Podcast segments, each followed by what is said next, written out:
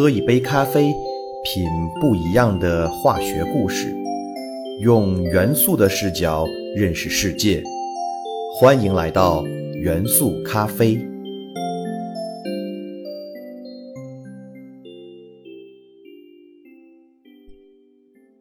大家好，欢迎收听元素咖啡，我是你们的老朋友老胡。我们接着上期节目继续聊多孔材料的故事。其实一种物质想要让它拥有多孔结构，在前面已经讲了，其实并不难。但难就难在如何让它的孔洞都大小相近。我们也把孔洞的尺寸较为相近和规整的材料称为有序多孔材料。按照这个定义。反渗透膜就是有序微孔材料，钠铝膜就是有序介孔材料。不用说，像反渗透膜、超滤膜、钠滤膜这种一听上去就感觉非常具有科技感名字的有序多孔材料，一定都是人工合成的。虽然大自然鬼斧神工，但想要自然演化出孔洞大小相近的有序多孔材料，还是非常困难的。不过，自然界确实还是存在着一种孔洞较为规整的多孔材料，它就是废石。沸石是一类具有多孔结构的硅铝酸盐天然矿物的总称，是由于火山喷发后岩浆流入海洋，再经过地质作用而形成的疏松矿物。一七五六年，瑞典矿物学家克朗斯提首次发现了沸石。沸石矿物的内部充满了无数的纳米级孔洞，据测算，每立方微米废石中就含有一百万个孔径在零点三到一纳米的孔洞。这些密集的孔洞就像一个个小房子，房子多了就意味着可以装很多东西，尤其是有害物质，比如核废物。一九八六年。乌克兰境内的切尔诺贝利核电站发生了人类历史上最为严重的核电站爆炸事故。这场爆炸的威力相当于四百颗日本广岛原子弹爆炸威力的总和。伴随着爆炸是严重的核物质泄漏，方圆三十公里的地区全部被核物质污染，十三点四万人被迫转移。为了尽快的清理核污染物，科学家们将废石铺满了整个污染区。随后，奇迹发生了。按道理来讲，核污染区在几十年内依然应该是寸草不生的。但事故发生仅仅五年之后，切尔诺贝利核污染区竟然长出了小草。发生奇迹的背后啊，其实就是废石的功劳。由于废石中含有大量的孔洞，不断吸收和承载了核辐射物质，使得核污染区的核辐射当量迅速下降。大大缩短了生态恢复所需要的时间。同样的，二零一一年日本福岛核电站由于地震，也同样发生了核泄漏事故。科学家们依葫芦画瓢，也在被污染的海洋区域内投放了大量废石，尽量的减少这次核泄漏事故对于地球海洋环境的破坏。因此，废石也被人们称作“生命之石”或“活力之石”。如果说废石这种优异的多孔材料只能用于吸收核废料，那就实在太过浪费了。材料中的孔洞多，就意味着孔洞的表面也多，因此多孔结构就意味着极大的比表面积。据测算，一克普通的废石内孔洞的表面面积全部展开，可以达到三百到五百平方米。通过人工改进的废石，甚至可以达到一千到两千平方米，相当于五个篮球场那么大。废石内孔洞惊人的比表面积，给我们提供了巨大的承载催化剂的平台。表面越多，意味着承载的催化剂就越多，催化效率也就越高。废石制作的催化剂也被称为分子筛催化剂。之所以叫这个名字，是因为分子筛催化剂最大的应用就是在石油工业中作为催化裂化催化剂使用。催化裂化是石油炼制过程中非常重要的一个过程，主要就是将分子量比较大的重油通过分子筛催化剂分裂成为分子量比较小的汽油、柴油等石化产品。分子筛催化剂的形状就好比一个肚子很大但是开口很小的笼子，重油分子要进入到笼子里面才能进行催化反应。由于生成的汽油、柴油等产物的分子比较小，就可以顺利的从笼子口出来，变为成品。而如果催化反应发生了负反应，生成了更大分子量的物质，这些副产物则会因为自身的体积比分子筛笼子的出口还要大而无法出来。通过这种筛选模式，就使得分子筛催化剂具有非常好的抑制副产物的高选择性。作为催化裂化催化剂，天然的沸石分子筛催化剂还是有它的缺陷，那就是孔洞太小了。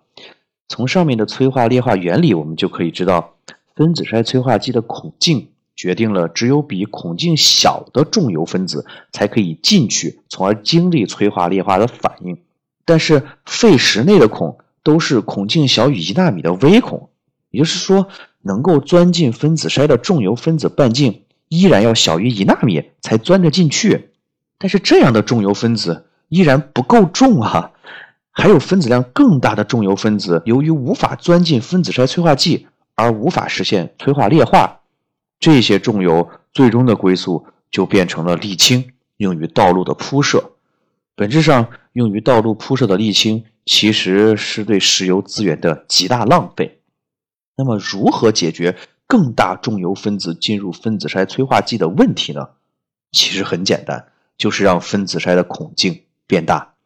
前面说了，废石是天然形成的，孔径更大的废石在自然界也就找不到了，因此只能通过人工合成的方法来制备孔径为介孔的分子筛催化剂。这时，由人工合成的有序介孔分子筛催化剂就登上了历史舞台。这种分子筛具有类似蜂窝的孔道结构，孔径在二到五十纳米之间。这个尺寸的介孔孔道已经足够大到可以让一些有机大分子甚至是生物高分子通过。因此，通过分子量比较大的重油分子肯定就不在话下。有序介孔分子筛催化剂的使用将会大大提高石油炼制过程中的重油转化效率，预计。如果在全国推广后，每年可为中国增产约一百五十万吨的高质量油品，产生巨大的经济效益。人们为了研究如何制备孔径更大的有序介孔分子筛催化剂，目光自然就聚焦到了人工制造有序介孔材料的方法和工艺上。从有序介孔材料的特点中，我们就可以知道，制造这种材料的最大难点。就是如何让得到的介孔材料的每个孔洞都大小一致，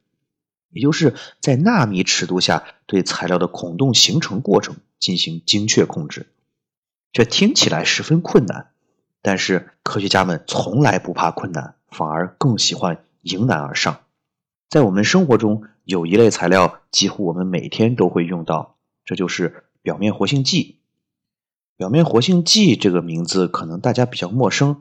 但是洗洁精、洗手液、沐浴乳、洗发水这些生活用品，我相信大家就不会陌生了。是的，上面提到的这些日用品的主要成分都是表面活性剂。表面活性剂分子的结构有一个最为显著的特点：两亲性。所谓两亲性，是指表面活性剂分子可以分为两个部分，一个部分是亲水段，另一个部分是疏水段。也就是亲油段，因此表面活性剂分子既可以与水相溶，也可以与油相溶。这种同时可以与水和油相溶的特性就被称为两亲性。当表面活性剂分子分散于水中之后，分子的疏水段由于与水的相容性差而倾向于相互聚集，最终就会形成内部是疏水段而外部是亲水段的表面活性剂聚集体。这个聚集体被称为胶束。我们在用洗洁精洗碗或者洗发水洗头的时候，都会出现大量的泡沫。这些泡沫其实就是表面活性剂所形成的胶束。而碗上的油污和头发上的污渍，在洗涤过程中就会被包裹在胶束的疏水内腔中，从而实现了表面活性剂的去污作用。不同种类的表面活性剂所形成的胶束。大小会有区别，形状也各不相同，但是种类相同的表面活性剂形成的所有胶束都是完全相同大小的，并且尺寸就刚好落在介孔的尺寸范围内。因此，科学家们就设想，能不能利用表面活性剂形成的胶束作为造孔剂，来实现有序介孔材料的制备呢？答案是肯定的。科学家们将表面活性剂形成的胶束作为模板，然后在模板上浇筑上一些可以固化的材料，例如有机硅前驱体。这些有机硅前驱体。可以在水中进行交联反应，最终形成有机硅聚合物。在形成聚合物的过程中，胶束同时均匀地排列在了聚合物的内部，就像是一块混凝土。有机硅聚合物就是水泥，而胶束就是混凝土中的小石块。等到有机硅聚合物完全固化后，再用有机溶剂将胶束模板洗掉。原先胶数的位置就会出现一个个尺寸均匀的介孔孔道，这样有序介孔材料就制作完成了。没想到，看似与多孔材料毫无关联的表面活性剂，居然在有序介孔材料制备工艺上发挥了核心作用。有序介孔材料的工艺与我们日常生活使用的蜂窝煤的制作工艺有些类似，因此科学家幽默地形容。有序介孔材料就是在微观世界制作出的蜂窝煤。随着有序介孔材料制作技术的不断创新，人们发现，除了表面活性剂可以作为模板之外，酸碱对、嵌断工具物、高分子化合物预计体等各类材料体系均可以作为模板，陆续制备出了金属氧化物、磷酸盐等有序介孔材料。尤其是以复旦大学赵东元院士为首的中国科学家团队，利用有机有机自组装的思路，成功制备出了有机高分子材料和碳材料体系的有序介孔材料，引领了国际介孔材料领域的发展，在介孔材料这个无人区上插上了中国旗帜。有序介孔材料之所以受到科学界和工业界的重视，本质上。是想解决石油炼制过程中催化裂化效率不高的问题，但随着研究的深入和材料制备水平的不断提升，人们逐渐发现有序介孔材料还有更多用武之地，特别是新能源和生物医学领域。我们现在广泛使用的新能源汽车是锂离子电池汽车，但随着新能源技术的发展，锂离子电池的安全性问题和低温储能衰减问题。一直得不到有效解决，同时锂资源相对有限。随着人们对于锂离子电池需求量的不断提升，锂资源的价格也是水涨船高。于是人们找到了与锂元素化学性质接近的钠元素来制备钠离子电池，但是钠离子比锂离子的体积大很多，因此传统电池的负极材料石墨。就会因为自身片层结构的层间距不够大而装不下钠离子，进而出现不合用的情况。这个时候，孔隙更大的介孔材料就可以完美的解决这个问题。介孔材料的孔洞尺寸非常适合装填钠离子，同时介孔材料的多孔结构也能够保证装填足够多的钠离子，进而保证电池的储量。因此。有序介孔材料将成为新能源电池革命的强大助力，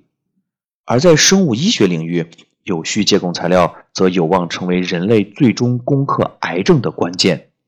前面讲到，介孔的孔径是二到五十纳米，这与生物大分子，例如蛋白质、核酸等分子的尺寸是十分匹配的。因此，利用介孔材料来吸附、承载、运输、释放生物大分子药物，在医学治疗上会具有独特的应用。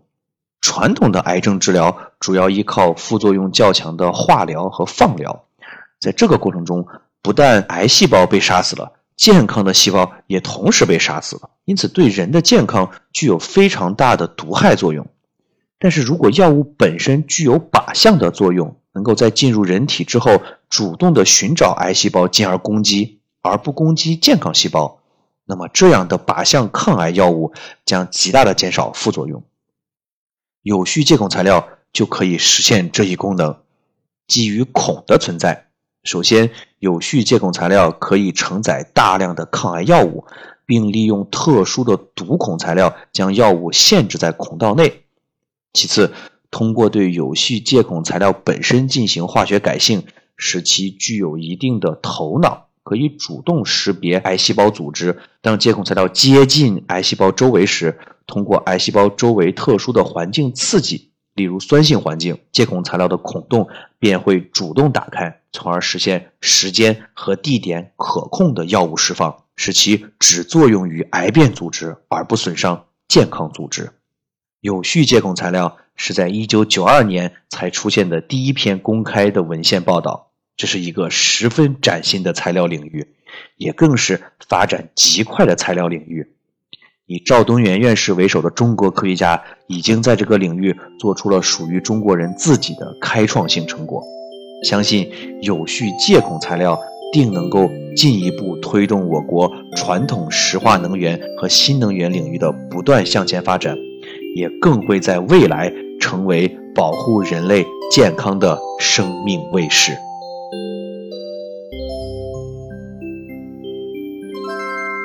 元素咖啡。由喜马拉雅独家播出。